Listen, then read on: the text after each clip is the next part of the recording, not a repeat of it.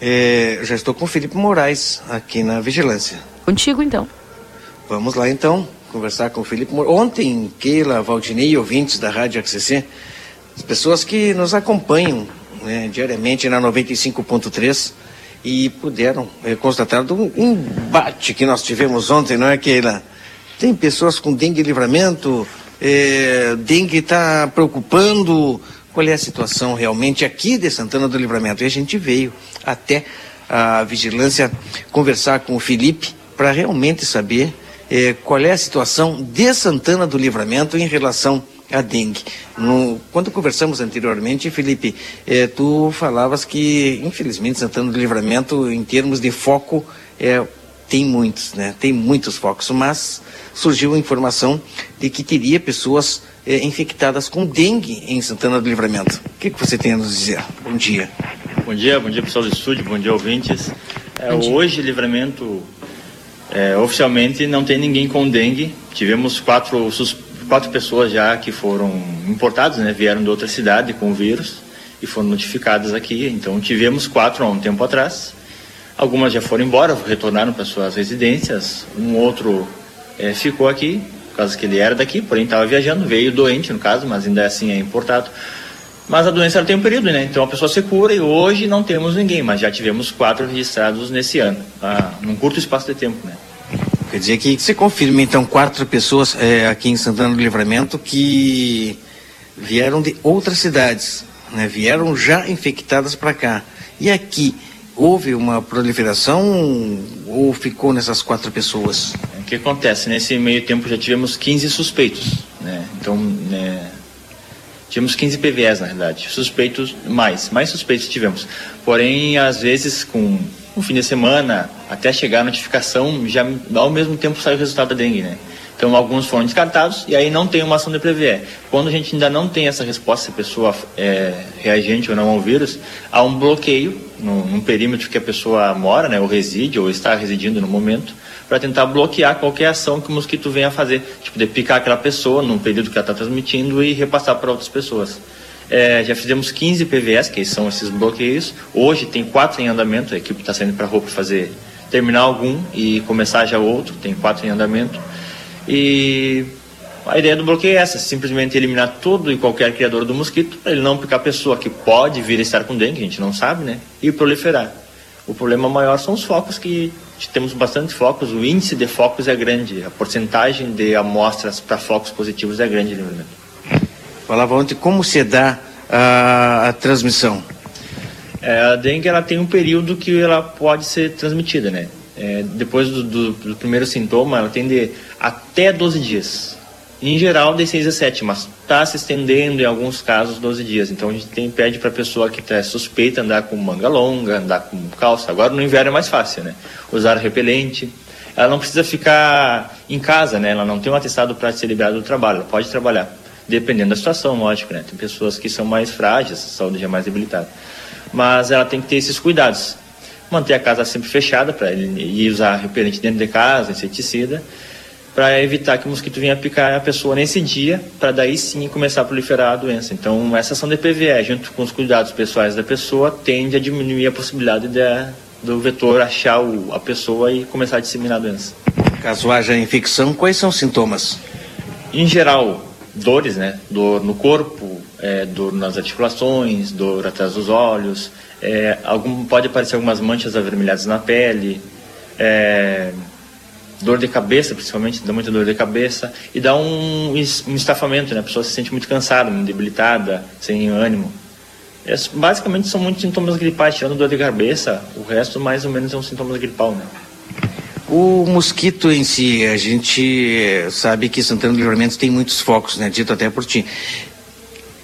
Se ele não picar uma pessoa infectada, não há problema? Sim, até então, como, como essas pessoas que tiveram dengue, após a gente fazer esse bloqueio, nenhum caso mais se confirmou que a pessoa fosse daqui, que não tivesse viajado, então teoricamente a gente não tem o vírus da dengue circulando, né? Senão já teria mais pessoas que não viajaram, mais pessoas próximas aos locais onde tiver suspeitos é, com dengue, ou pelo menos notificado. Como não há esse registro, a gente tende a entender que o vírus não circula. Então, se o mosquito está picando ou picar alguém, sem o vírus ele vai dar aquela alergia comum do mosquito, né? Uma picada ardida, uma bolinha, se tu começar a coçar, mas em, em si ele não está infectado. Até aparecer pelo menos uma pessoa daqui do livramento, que não tenha viajado com dengue, é porque a gente ainda não tem o nosso vírus circulando aqui no caso. Se por algum acaso aparecer, aí sim preocupa. É, aí começa a preocupar, né? Porque se a pessoa não viajou, ela pegou aqui. Claro, o ano passado mesmo tivemos casos de alguma pessoa ou outra que disse que não viajou, porém foi aqui em Rivera. Que para nós parece, não é uma viagem, porque tu vai ali a pé, né? Porém é uma viagem, porque tu sai do município.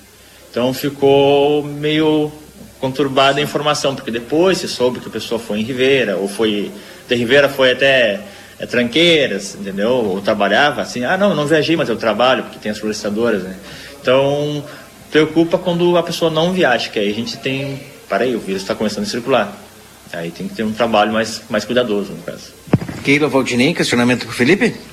Para as pessoas, por exemplo, que querem saber para fazer esse exame se estão com dengue ou não, porque a gente sabe que ali, acredito que as manchas é, no corpo é o que mais distingue, por exemplo, da, dos sintomas gripais, né? Se, a, se essa pessoa está com esses sintomas, como é que ela vai acessar a vigilância? Como é que vai fazer, vai pedir esse, esse, esse diagnóstico? É, na verdade, todo e qualquer procedimento é via o médico, né? Posto de saúde ou um médico particular, algo assim. E ele vai fazer o análise, né? a partir dessa análise ele vai pedir ou não o exame de dengue, se ele achar que, que os sintomas são propícios, né? Aí ele vai pedir o exame para para fazer se é reagente ou não a dengue, e aí é, o próprio consultório, o próprio laboratório que vai notificar a epidemiologia. É, a gente trabalha com ambiental, não é bem essa parte, mas aí a partir daí é que avisa ambiental para nós fazer esse trabalho de campo.